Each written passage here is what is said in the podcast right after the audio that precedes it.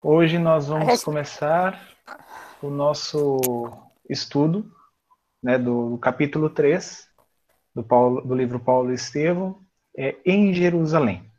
Lembrando que esse livro é dividido em duas partes, a gente ainda está na parte 1. É, é, muito, muito interessante que o capítulo 2, ele narrou é, Abigail, né? Então, a gente percebeu né, e, e tomou conhecimento dos fatos ocorridos com Abigail, que é a irmã de Gesiel. E agora, aqui no capítulo 3, é, os, os, fatos narrados né, são de Gesiel. O que aconteceu com Gesiel após aquele trágico acontecimento no julgamento lá da, isso. É, no julgamento lá é, em Corinto, na Acaia. Bom, tem pessoal entrando aqui ainda. Mas vamos começar. Depois do julgamento em que o pai dele, né, de Gesiel, foi chicoteado até a morte e Gesiel tinha recebido toda, todas aquelas chibatadas e recebeu a sentença de que ele iria ser é, levado às galeras, que era um barco que fazia o transporte é, dos produtos romanos, né, entre as diversas províncias do, de toda o Império Romano. Então, é, o livro ele fala assim, ó, depois de contemplar angustiosamente o cadáver paterno, o jovem, o jovem hebreu acompanhou a irmã de olhar ansioso até a porta de acesso é, a um dos vastos corredores da prisão. Então, é justamente naquele momento em que Abigail é levada por aquele soldado, e aquele soldado dá aquele conselho para que ela saia de Corinto o mais rápido possível. Então, a história do capítulo 3 se inicia nesse momento, mas agora com foco em Gesiel. E eu gostei muito que Emmanuel descreveu algumas questões assim é, dos pensamentos íntimos, daquilo que estava passando com Gesiel. E um desses pensamentos, um desses, desses relatos que Emmanuel colocou é o seguinte: ao cérebro atormentado acudiam-lhe os conselhos maternos, quando asseverava que a criatura, acima de tudo, deveria amar a Deus jamais conhecera lágrimas tão amargas como aquelas, que lhe fluíam em torrente do coração dilacerado. Olha que interessante isso. Mesmo com tudo acontecendo, o pai acabou de ser açoitado até a morte, a irmã sendo levada. E, gente, nesse momento, Gesiel não sabia o que estava acontecendo com Abigail. Tá? É, então, assim, é óbvio que na mente dele passa assim: minha irmã uma jovem é, vai ser jogada a, na rua. Né? É, é, ela não tem para onde voltar, eles não têm mais aquela propriedade. Ela vai ser jogada à rua, abandonada, e é claro que a preocupação de irmão fraternal é, batia ali o peito.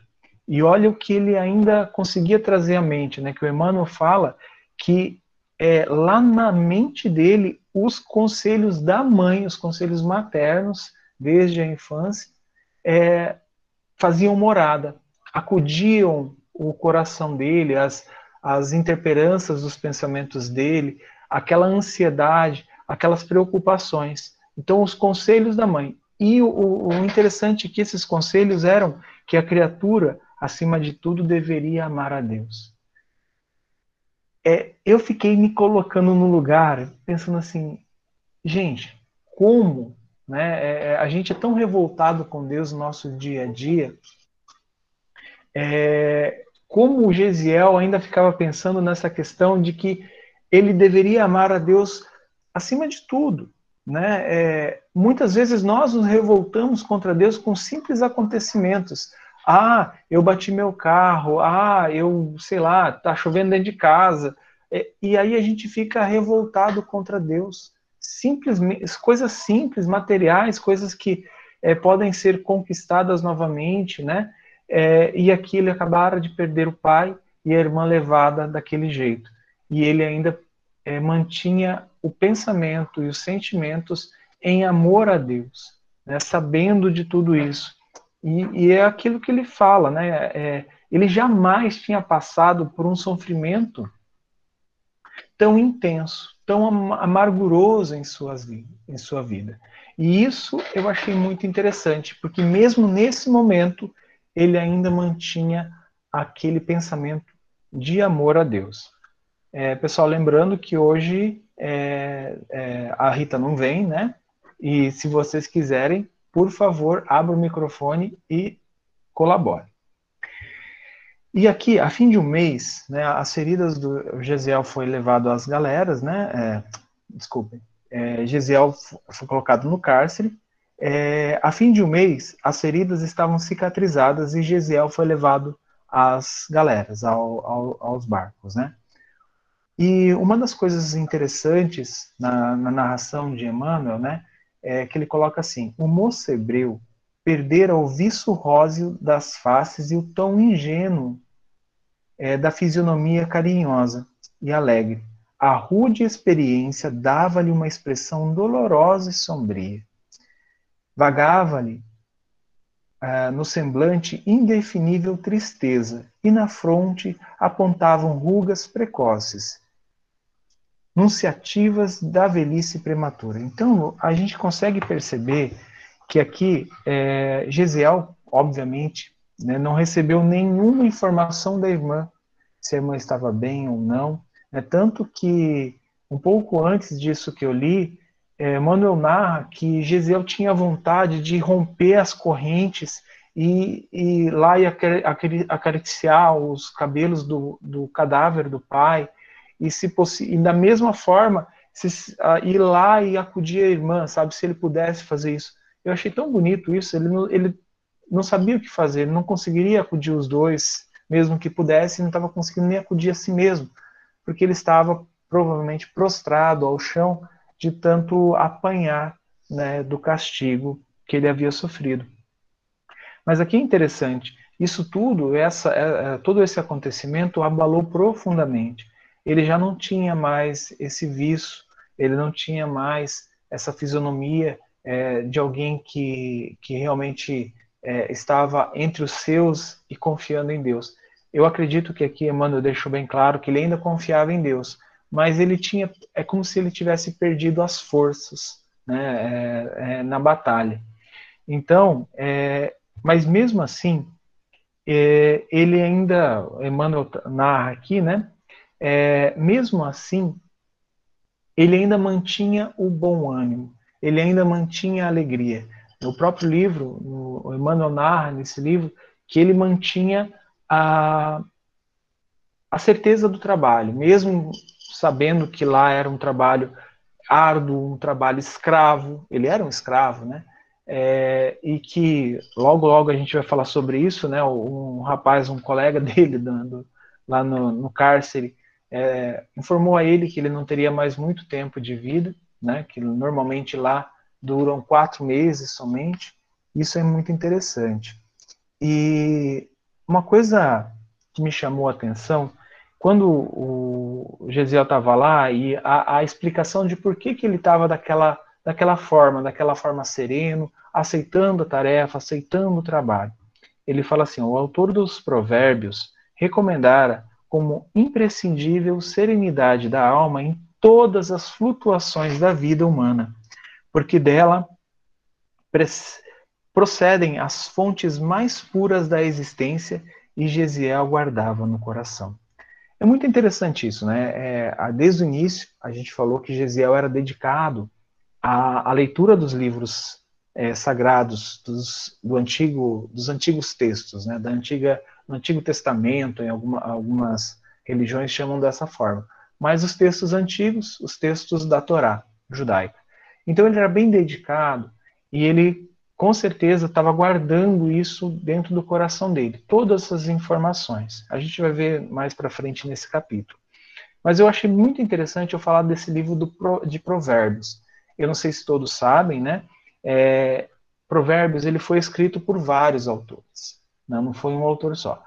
Dizem, né, é, assim, são fontes muito imprecisas, que ele começou com o rei Salomão. Né? É, eu peguei uma pequena descrição da, da, do, do que fala né, o, o, o provérbio. O livro de Provérbios destaca que Deus é a fonte de toda sabedoria. Em si mesmo, o homem é ignorante, a menos que aprenda da sabedoria divina, sendo reverente a Deus. A forma com que a sabedoria é retratada neste livro, em Provérbios, também aponta para Cristo, a encarnação da sabedoria de Deus. É, isso é muito interessante para Gesiel nesse momento. Então, é óbvio que ele lembraria dos textos de Provérbio, porque ele estava passando por essa, essa dificuldade na vida dele. E muitos textos do, do, de Provérbios, eles fazem menção à serenidade.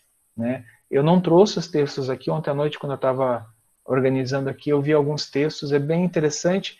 Tem, umas pessoas, tem algumas pessoas que fazem a leitura dos capítulos de Provérbio, do, do, do, do, livro de Provérbios, um capítulo por dia. Né? Então, é, é, quase como a gente faz os nossos evangelhos, ou nossa leitura diária, ou nosso minuto de sabedoria, enfim, tantos outros livros, eles fazem com Provérbios. É muito legal. Provérbios tem muitas lições boas.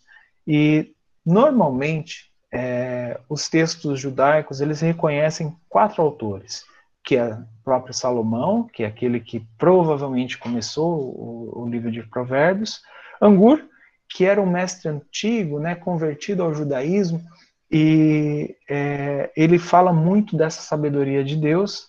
Lemuel, é, provavelmente um outro recém-convertido ao judaísmo, e Ezequias, que foi é, o rei que mandou transcrever os livros de Provérbios. Então, Ezequias foi aquele que. Porque eu não sei se todos sabem, é, no passado, essas informações eram passadas verbalmente. Né? Então, eram, eram passadas nos, nos templos deles lá de forma verbal, não havia nada escrito. Então, é, esse Ezequias foi aquele que mandou escrever, colocar em texto é, o livro de Provérbios.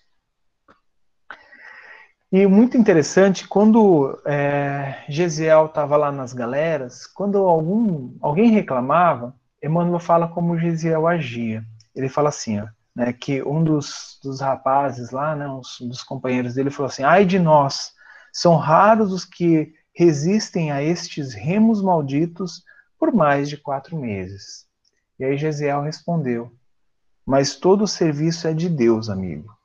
E desde que aqui nos encontramos em atividade honesta e de consciência tranquila, devemos guardar a convicção de servos do Criador, trabalhando em suas obras.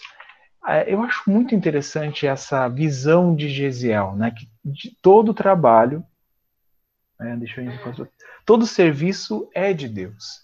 É, isso é claro que a gente aplica em muitas coisas na nossa vida.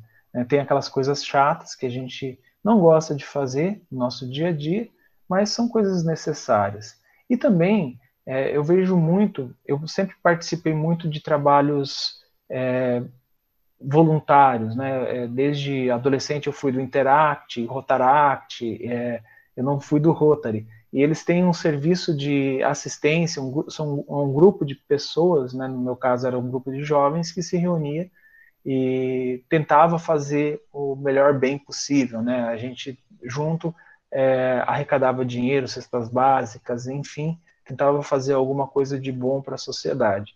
Então, mesmo nesses grupos, né, que se dispõem a fazer o bem, que se dispõem a tentar auxiliar o próximo, a gente tem dificuldade com algumas pessoas, né? É, e com nós mesmos, né? Às vezes a gente fala, ah, parece que o meu trabalho é menos valorizado que o do fulano, e a gente está no mesma, é, na mesma roda, no mesma, mesmo pensamento, mesmo, mesmo trabalho, só que isso é uma visão muito limitada, né? Porque como o Gesiel tem uma visão, na minha concepção, uma visão muito mais ampla e mais dentro dos entendimentos antigos, é, todo serviço é de Deus. Não importa se você está é, tá varrendo o local onde vai ser servido a sopa, ou se você está fazendo, ou se você está distribuindo, ou se você está arrecadando. Todo o trabalho é de Deus. A gente não deveria ter essas é, considerações mesquinhas com o trabalho ou com, ou com qualquer outro trabalho. E eu não falo somente de trabalho assistencial aqui, eu falo também no trabalho em nossas vidas, né, no nosso dia a dia. É, essa desvalorização que nós fazemos muitas vezes do trabalhos, dos trabalhos um do, dos outros, né? E Emmanuel narra né, que para todas as complicações da nova modalidade de sua existência, tinha uma fórmula conciliatória. Harmonizando os ânimos mais exaltados, o feitor surpreendia-se com a delicadeza de seu trato e a capacidade de trabalho, que se alinhavam aos mais altos valores da educação religiosa recebida no lar. É, é, óbvio que aqui, esse quando ele fala esse feitor, é aquele que é, organizava os escravos, organizava aqueles que ficavam é, nas galeras, né?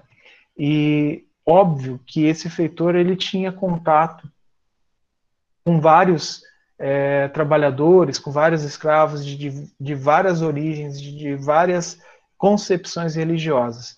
Então ele sabia da concepção religiosa dos judeus, dos hebreus. E é interessante isso, né, que ele destaca Gesiel. Gesiel tinha é, a capacidade de aplicar aquilo que ele sabia dos textos sagrados. Né? Obviamente, aqui eu estou fazendo só uma, uma análise que provavelmente esse feitor sabia alguma coisa dos textos é, do Antigo Testamento, do texto judaico, mas que ele observava que aqueles que trabalhavam, aqueles escravos que estavam ali, eles não aplicavam esses preceitos.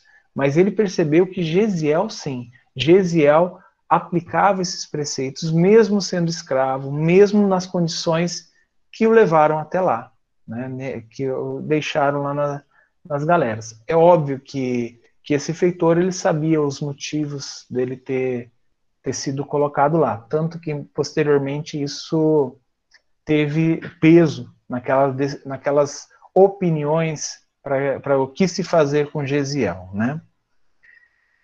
É, e continuando a história, né? É, é, essa galera onde o Gesiel estava atuando, trabalhando, né, como escravo, recebeu a visita de um, uma figura ilustre. Seu nome era Sérgio Paulo, e este senhor, né, que ele, ele era ilustre, então ele era conhecido no império, ele tinha, a família dele tinha contatos, os pai, o pai dele era uma pessoa importante para o império, né? Então, é, é óbvio que todos tratavam muito bem. E essas pessoas sempre andavam é, em companhia de outros, para que pudesse ter né, a, a, toda a intermediação de, de contatos, de negócios, de interesses que eram normais da época. E é muito interessante porque Emmanuel fala né, que o, o Sérgio Paulo ele adoece de uma doença é, que não, não é, que já estava cercando né, a, a questão de Corinto e mais algumas outras cidades ali da redondeza, estava afetando essas pessoas, e o Sérgio Paulo adoece. E cada vez mais essas pessoas que estavam acompanhando o deixavam é, sozinho. Tanto que no final de. Eu nem lembro quanto tempo que se passou, mas de alguns dias ele já estava totalmente sozinho, né, esse Sérgio Paulo. E é claro que o capitão ficou muito preocupado. Por quê? Porque se Sérgio Paulo vier a falecer, eles teriam que é, é, responder a isso quando eles desembarcassem. Né? Como que o capitão deixou isso acontecer, né? deveria ter tomado mais cuidado. E uma família importante ia começar a fazer muitos questionamentos e ia dar uma, irrita uma chateação muito grande para esse capitão. Então, é, o que, que acontece? E, e mesmo assim, vamos supor que se o, o Sérgio Paulo passasse e ele por essa doença e ele percebera que fora abandonado por todos, seria muito pior ainda para ele e para os outros que estavam ali. Então, esse capitão designou, né, pediu para que o feitor designasse um escravo para ir cuidar do, do Sérgio Paulo. Né? É óbvio que né, vocês leram também, Gesiel foi escolhido justamente por ser é, mais brando, por ter esses tratos, por ter, por ser educado, né? Porque iria tratar com alguém é, que era consagrado, que era protegido, vamos dizer assim, pelo império, né? ou é, seria da nobreza, mas lembrando que nessa época não se falava de nobreza, tá? Então seria alguém que seria um patrício do império, né? E Gesiel foi, foi designado, né? E o interessante é como Emmanuel coloca quando isso aconteceu. Ele fala assim: o feitor designou Gesiel, incontinente, e na mesma tarde o moço hebreu penetrou no camarote do enfermo com o mesmo espírito de serenidade que, que, que costumava testemunhar nas situações mais díspares e arriscadas. Gente, entendam aqui que Gisele acabara de se recuperar, passou um mês para se recuperar, ficou um tempo ali na, nas galeras, estava é, submetido a um trabalho escravo incessante, ele estava bem, mantendo sereno, teria sido designado a um camarote de uma pessoa doente. É a mesma coisa da gente agora, a gente está trabalhando e tal, e a gente ter se, ser designado para cuidar de alguém com coronavírus. Né? Então, assim, imagina como estaria a cabeça do Gesiel né, ou como estaria a nossa. E o Gesiel foi tranquilo. Né? Por mais que aparecesse ele, ó, manteve o espírito de serenidade, manteve a fé firme e foi lá. Mesmo nas situações mais complicadas e arriscadas para ele, ele se manteve dessa forma. Né? Então, é, era como se fosse uma fortaleza. Né? Eu vejo Gesiel como uma fortaleza é, mantendo a serenidade, mantendo a confiança em Deus, né, é, principalmente essa, essa confiança no Pai. E Emmanuel continua narrando, né? Banhos essenciais, banhos, essências e pomadas eram manipulados e aplicados com extrema dedicação, como se estivesse a tratar um parente íntimo e muito caro.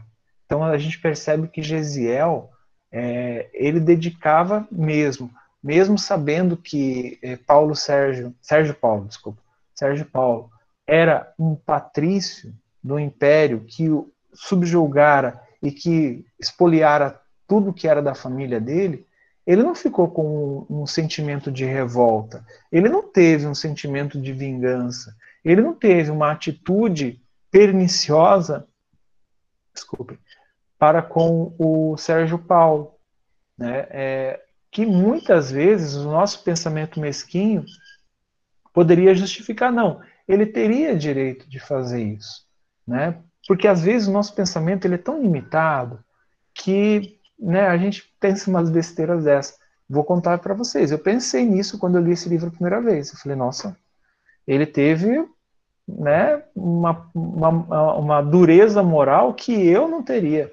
Eu teria feito outras coisinhas com, o Sérgio Paulo ali, mas não teria cuidado. Imagina, eu era cativo, passei por tudo aquilo, né? Então, é, Gesiel agiu de uma forma é, completamente dentro daquilo que era a moral que lhe foi passada. É, nas horas mais críticas da enfermidade dolorosa, falava-lhe de Deus, recitava trechos antigos dos profetas que trazia de cor, cumulando de é, cumulando de consolações e carinho fraternal. Olha que interessante isso, né? Então, assim, além de tudo, é, ele tentava, porque esses textos, essas palavras, eram utilizadas pela sua mãe para consolar ele nos dias é, e nos momentos tor tor é, tormentosos. É, ele, Gesiel, estava usando os mesmos textos a mesma prática que ele aprendera da mãe para com esse patrício. Isso quer dizer, um carinho como se ele tivesse, né, como Emmanuel é, coloca aqui, como se fosse um parente, uma pessoa muito próxima, é, utilizando da mesma então assim, utilizando de tudo aquilo que ele tinha para dar naquele momento para aquele patrício, para aquela pessoa que lembrava que fazia parte daqueles seus algozes não diretamente, é claro, mas de todo o Império Romano, que, né, por consequência, eram algozes é, da família do Gesiel, da Abigail e de Josebeb. É, e é muito interessante isso. E aí, o que acontece, né? O, o Sérgio Paulo, ele se recupera, mas Gesiel começa a apresentar os primeiros sintomas da, da doença que acometeu o Sérgio Paulo, e o Sérgio Paulo se curou. Gente, é, vocês perceberam que a, a, a, diferença do tratamento, né? Gesiel começou a adoecer e o, capitão já falou: vamos jogar um ar. Por quê? Porque é preferível que a gente jogue esse, esse hebreu ao mar do que ele contamine todo a, o porão. Isso quer dizer, eles iriam tirar o Gesiel de lá, e, é, de onde ele estava, né, cuidando do, do, do Patrício, e iam levar ele de volta para o porão e provavelmente ele ia infectar todo mundo. É um pensamento, é, vamos supor assim, né, entre aspas, correto do capitão, porque se realmente iria, você iria perder o navio todo. Imagina isso para o Império Romano, né? Então, é, os superiores desse capitão iam falar: você está louco em não ter jogado o, o, o escravo ao mar é, nos primeiros sintomas? É o que, é o que eu acho que era prática comum. Mas eu achei interessante por quê? Porque, primeiro, é, é, é, é assim, eu sei que talvez minha cabeça esteja viajando demais, mas veja a maneira que Jesus, que a espiritualidade encontrou para conduzir Gesiel até a casa do caminho. Então a gente está narrando esses fatos aqui e eu só ficava pensando assim, né? Porque eu já tinha lido esse livro. É, eu ficava assim, gente, a espiritualidade é muito louca. Usar de tudo isso para levar Gesiel até a casa do caminho, até até Simão Pedro, até encontrar Tiago, até encontrar João, né? E, gente, é, é, a, espiritualidade, ela utiliza de tudo que é necessário para nos colocar no caminho. E Gesiel, né, por mais que a gente contou aqui da, da, da infância dele, da mãe dele, recebendo os ensinamentos, ainda faltava alguma coisa para esse espírito. E aí, e aí a espiritualidade utilizou utilizou de uma decisão equivocada do pai, que obviamente é, teve seus resgates, teve seu, seus momentos ali de, de necessidade espiritual, mas tudo isso foi aproveitado pra, pela espiritualidade para levar Gesiel até encontrar Simão Pedro. E é interessante que aí é, o, o, o que seria normal de jogar Gesiel ao mar é, por causa da, da, extrema dedicação dele, da extrema é, do extremo cuidado que ele teve com o Sérgio Paulo. O Sérgio Paulo fala assim, ó. Ah, ah sim, o, o, Sérgio Paulo fala, fala desculpa aqui, não não anotei, mas o Sérgio Paulo fala que ele não poderia é, fazer isso, né? Que ele não estaria bem com ele, com um escravo com uma pessoa, né? Porque ali eu já percebi que é, esse Patrício já estava tratando Gesiel de uma forma diferente, de uma, de uma pessoa que o tratou tão, tão bem no momento de dificuldade, no momento em que o Sérgio Paulo estava é, entre a vida e a morte. Então, essa gratidão fez com que Sérgio Paulo negociasse com aqueles é, chefes do navio, os chefes da galera lá. Então, o, o Sérgio Paulo conseguiu que o levassem, né, é, para o, o, o, que permitissem que o levasse para uma praia, né, porque eles já estariam chegando.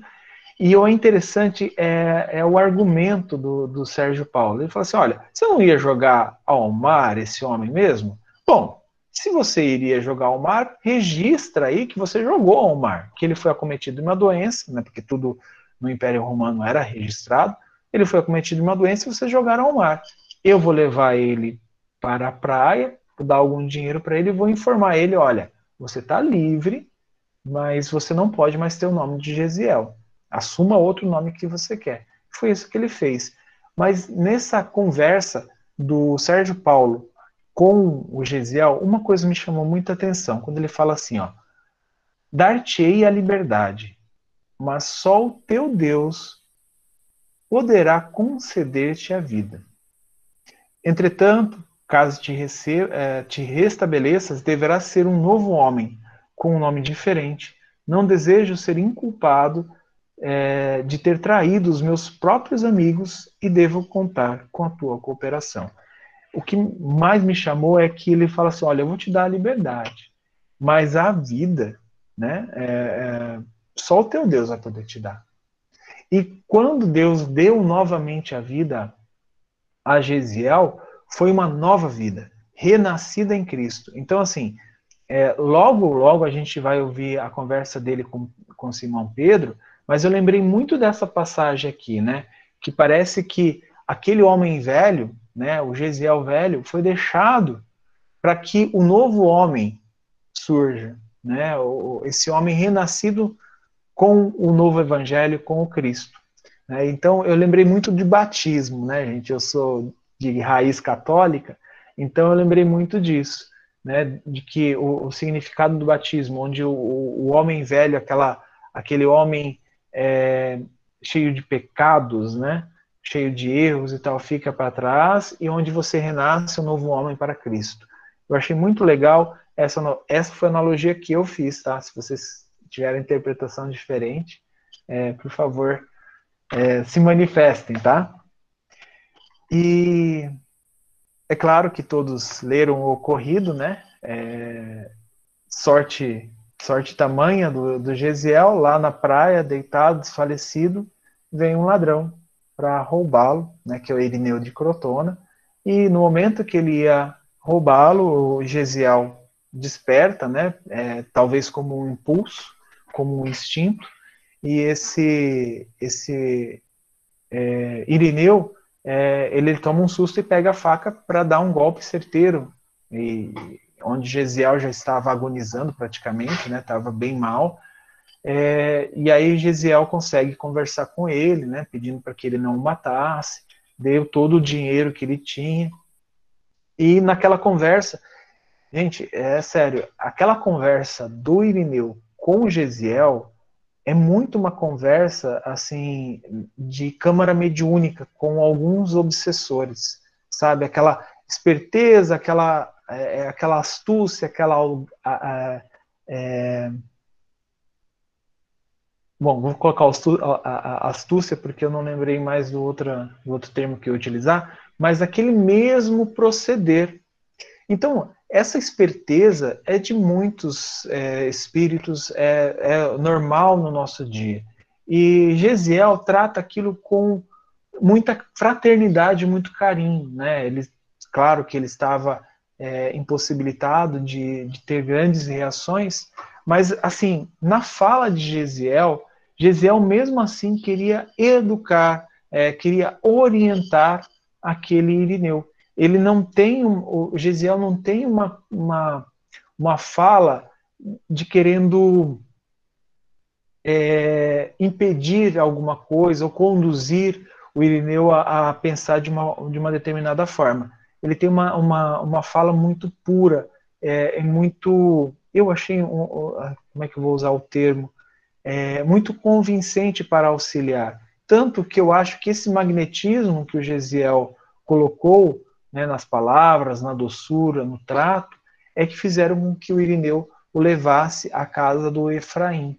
Efraim, né, que era aquele, aquele convertido né, à, à casa do caminho. É, e quando Gesiel chega né, com, com o Irineu lá, uma coisa que me chamou muita atenção foi quando o Efraim fala assim para ele, né? De onde vens, irmão? E aí Gesiel, ao invés de responder, ele pergunta: por que, me, eh, eh, por que me chamais irmão se não me conheceis? Sabe? Eu fiquei assim, gente, o cara tava agonizando e alguém vem pedir, né? É, de onde vens, irmão? Né? Então, assim, eu falaria, né? Ah, eu vim de tal lugar, mas ele não. Por quê?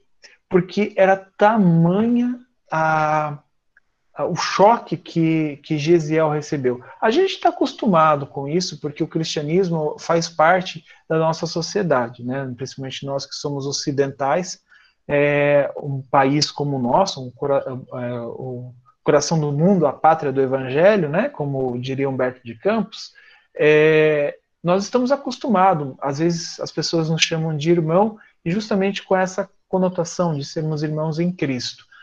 Mas aqui, Gesiel, naquela época, não estava acostumado com isso. Né? Como a gente conversou anteriormente, os, os hebreus eles tinham uma um personalismo muito grande. Eles não, não aceitavam nada de fora, eles eram muito fechados neles mesmos.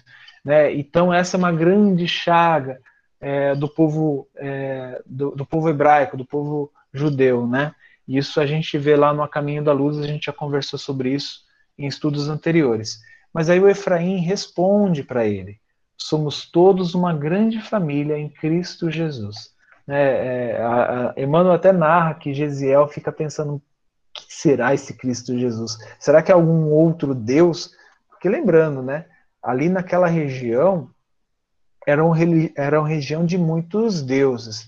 Né? Você tinha os deuses romanos, você tinha os deuses gregos, os deuses persas, os deuses egípcios, o Deus é, dos judeus, que é Deus único, né?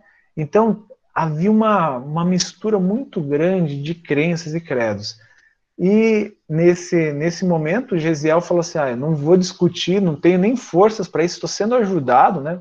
Eu estou colocando com as minhas palavras, não com as palavras de Emmanuel, mas estou sendo ajudado, então é melhor né, ficar quieto, já que eu estou recebendo ajuda.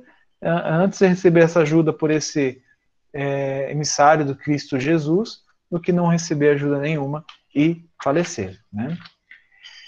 É, e aí, abandonado por Irineu aos cuidados de Efraim, o doente recebeu carinhos de um verdadeiro amigo. Não fosse a febre, é, e teria travado com o irmão um conhecimento mais íntimo, procurando conhecer minuciosamente os nobres princípios que levaram a estender-lhe a mão protetora. Gente, isso eu achei muito legal, porque é aquela história, né? é, não era uma prática comum. É, aquela conduta da mãe do Gesiel, de Gesiel e da Abigail não era uma prática comum, nem mesmo entre os judeus. E quando esse rapaz, quando esse senhor, né, que é o Efraim, ele trata o Gesiel dessa maneira, é claro que Gesiel é, ficaria surpreso por mais que na família dele ele tivesse acostumado a esse tipo de tratamento, fora da família dele, ele não, não tinha contato com esse tipo de atitude, né? E nem relatos. Tá? Então, assim, nem mesmo aquelas pessoas que estavam mais próximas, olha, tem um lugar que trata dessa forma, tem uma pessoa que trata dessa forma. Não. Esse Efraim era uma pessoa totalmente diferente para ele, né? É, tratando de uma maneira que ele não conhecera.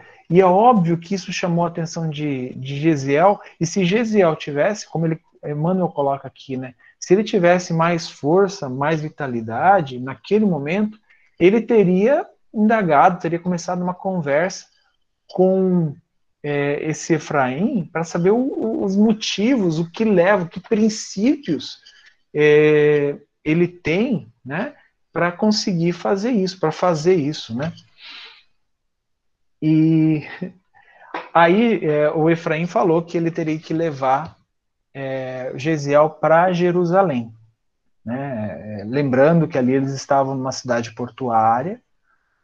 E quando Gesiel é, começa a indagar, mas por que, que a gente tem que ir tão longe? Aí ele fala, ó, somente lá temos pessoas dedicadas e todo, tudo que é necessário para atender. Lembrando que Gesiel não estava sozinho. No dia anterior, ele recebera mais uma pessoa que também apresentava é, os mesmos, é, as mesmas mazelas do, do Gesiel. Por isso que o Efraim já estava pensando em levar esse rapaz, né, que, que veio antes de Gesiel, para a casa do caminho em Jerusalém. E chegando lá, né, é, o Efraim pede para chamar Simão Pedro. Lembrando que Simão Pedro é que estava à frente da casa do caminho naquele momento. E ele fala assim: acompanhado de Tiago, irmão de Levi, que é Mateus, né? É, Simão apareceu e recebeu o visitante com efusiva demonstração de carinho. Efraim esclareceu o motivo de sua presença. Dois desamparados do mundo requeriam auxílio urgente. E eu achei interessante essa pontuação de Emmanuel, que lá no, na parte 2 deste livro vai fazer muita, muito sentido. É, essas descrições minuciosas, essas, esses detalhes que Emmanuel traz aqui, para a gente traçar um perfil da personalidade de cada apóstolo. Então, é, o que eu vou convidar vocês é perceber nesse livro as falas dos apóstolos, as atitudes dos apóstolos, de cada um deles, tá? Tem, tem umas passagens fantásticas sobre é, cada um desses apóstolos. E aí ele fala assim, né? Tiago fala assim: mas é quase impossível. Estamos com 49 acamados, né? Então tinha, tá quase não dá, a gente não tem condições aqui. E aí Pedro, Simão Pedro responde. Né? Eu só destaquei uma parte da, da, da resposta dele que eu achei mais interessante. O mestre nos legou o trabalho de assistência a todos os seus filhos no sofrimento. Presentemente, nosso tempo se destina a isso. Vejamos o que é possível fazer. Então, mesmo com a casa lotada, mesmo sem quase sem espaço, é, recebendo pouco auxílio. Né? Eu acho que Tiago aqui não estava preocupado somente com o leito onde recostar esses dois que chegaram, né, que foram trazidos por Efraim. Mas tem a questão da alimentação, tem a questão da, do sustento. Tanto que Emmanuel vai descrever aqui um pouco as dificuldades, porque existiam aqueles que se curavam e iriam embora, mas existiam aqueles que não se curavam, que permaneciam ali, precisavam de cuidados né, o tempo todo. Então, assim, é, as pessoas né, ficaram sabendo das notícias disso, né, da Casa do Caminho, que recebia é, e amparava os aflitos em sofrimento, leprosos e todo, toda espécie de esquecidos da sorte, né, naquela sociedade. Então eles continuavam chegando na casa do caminho. E aí é interessante que, essa, é que Emmanuel narra que essas pessoas iam ali, mãe, filha, é, é, mãe, filhos, enfim. Então todas as pessoas precisavam de assistência. Então o Tiago estava preocupado com isso também. Não era só com leito, mas é como eles iriam manter todos aqueles. E, né, é, lembrando que Cristo já deu o recado para todos os apóstolos naquela, naquela, naquele episódio onde ele repartiu os pães. Né? Então é muito interessante isso. E o Emmanuel narra, ele continua narrando, ele fala assim, ó, sobre Pedro, tá? Simão Pedro. Desde que viera do Tiberíades para Jerusalém, Simão transformara-se em célula central do, de grande movimento humanitarista. Os filósofos do mundo sempre é, meu Deus, minha letra. Pontificaram de cátedras confortáveis, mas nunca desceram ao plano da ação pessoal, ao lado dos mais infortunados da sorte. Jesus renovara, com exemplos divinos, todo o sistema de pregação da virtude, chamando a si os aflitos e os enfermos, inaugurara no mundo a fórmula da verdadeira benemerência social. É muito interessante esse relato de, de Emmanuel, né, do, do que Simão fez. É, eu não sei se todos conhecem um livro chamado Boa Nova, escrito pelo Humberto de Campos, pela psicografia do Chico. Lá tem algumas passagens muito interessantes de Jesus com os apóstolos. E tem algumas passagens é, em que Simão Pedro, ele, vamos dizer assim, ele duvida. Né? Ele não só Tomé que, que, que, que, duvidou, mas ele também duvida. Ele tem algumas atitudes de que não tinha a fé necessária. Então, o que Emmanuel está narrando aqui, desde que ele saiu de lá, né, de onde ele convivera com o mestre, até para se instalar em Jerusalém, ele mudou muito. Ele se tornou essa célula central do grande movimento humanitarista. Então, é, Pedro, ele virou essa pedra, né, essa pedra fundamental da, da Casa do Caminho. Vamos chamar de Casa do Caminho por enquanto, porque quem leu esse livro vai entender por que, que eu estou falando isso. É, e é interessante aqui que Emmanuel fala sobre esses é, sacerdotes, esses filósofos do mundo que nunca desceram né, para a lide cotidiana, para a lide é, com as pessoas. Sempre pregaram de suas cátedras, sempre estiveram quase inalcançáveis, né? E muitas pessoas pensavam que o próprio Deus estaria inalcançável por causa disso. E não é verdade. Jesus trouxe Deus para perto de nós, onde a gente encontra Deus dentro de nós mesmos. Isso, é, Jesus veio a nos mostrar, a nos ensinar. E é interessante isso, por quê? Porque nesse capítulo ainda, o Gesiel vai fazer uma, uma citação do livro de Levítico. Né? A gente já vai falar sobre o livro lá no momento. Mas só para dar uma introdução, o Levítico, o livro de leis da, da Torá judaica, de leis e de procedimentos, de, de processos, de, é, de rituais, né? É, este livro falava algumas coisas e era totalmente diferente do que, o, do que Cristo pregava e do que é, Pedro estava fazendo aqui. Então, o que o, que o Emmanuel está querendo dizer é Pedro foi e colocou a mão na massa, como Jesus fazia. Né? No Boa Nova, logo no primeiro, primeiro capítulo, é, spoiler, né, para quem não leu o livro ainda, ele fala de Jesus menino né? Jesus criança, adolescente, junto com João Batista. E é interessantíssima a conversa que a, a Maria tem com a mãe de João Batista. É muito, Isabel, né?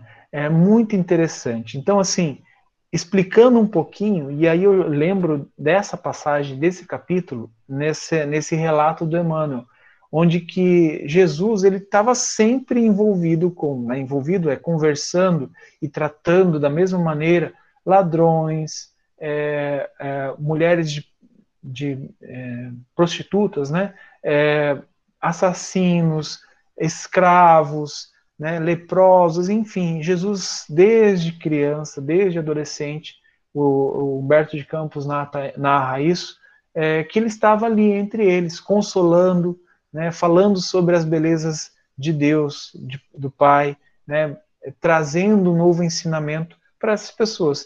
E aí você imagina uma criança falando isso para aquelas pessoas que eram deixadas à margem da sociedade. Né? Então, chama muito atenção. Bom, tem nove minutos ainda, então vamos continuar. Né? É... Emmanuel fala assim: ó, natural que nem todos se curassem, o que obrigava o velho pescador a agasalhar consigo todos os necessitados com carinho de pai. Então, aqui, Emmanuel está pontuando, dizendo assim: olha, é, Simão Pedro, ele não era só o, o, o que conduzia a, a casa do caminho. Não é só isso.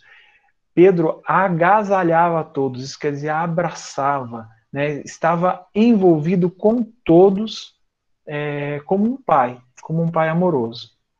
A dilatação desses místeres, né, dessas atividades que, que a Casa do Caminho fazia e que colocava na responsabilidade de Pedro, né, Pedro à frente disso, vinculava vincular o antigo discípulo aos mais aos maiores núcleos do judaísmo dominante. Isso aqui é interessante, porque ele não conseguia fazer tudo sozinho. Gente, Pedro era um pescador eles não tinham dinheiro.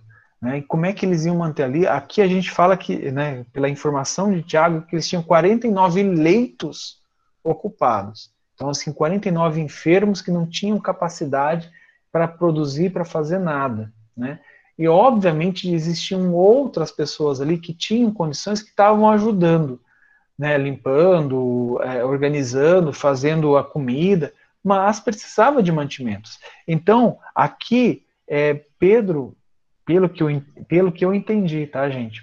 Ele recebia auxílio dessas pessoas que frequentavam a Casa do Caminho, é, estavam condizentes com a doutrina, simpatizavam com aquilo que, que o, as pessoas da Casa do Caminho estavam pregando e praticando, é, porém ainda eram judeus, porém ainda tinham vínculos com o judaísmo.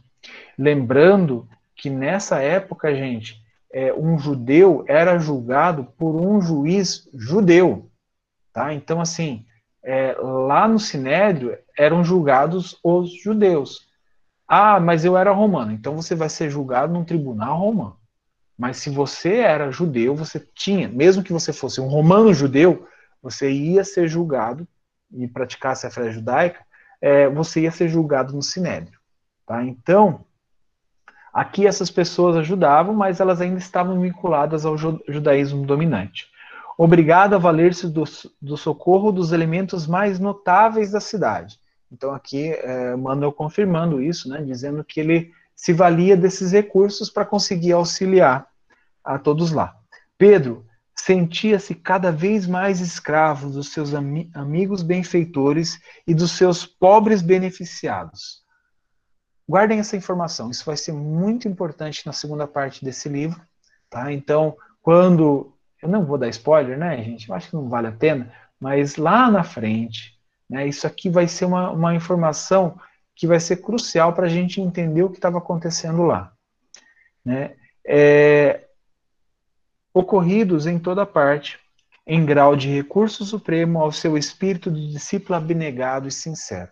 Então aqui é claro que ele recebia esses auxílios, é claro que ele estava se sentindo escravo a tudo isso, mas ele estava é, com convicção, com fé e com amor, com amor ao Cristo. Então ele estava fazendo isso muito bem. Né?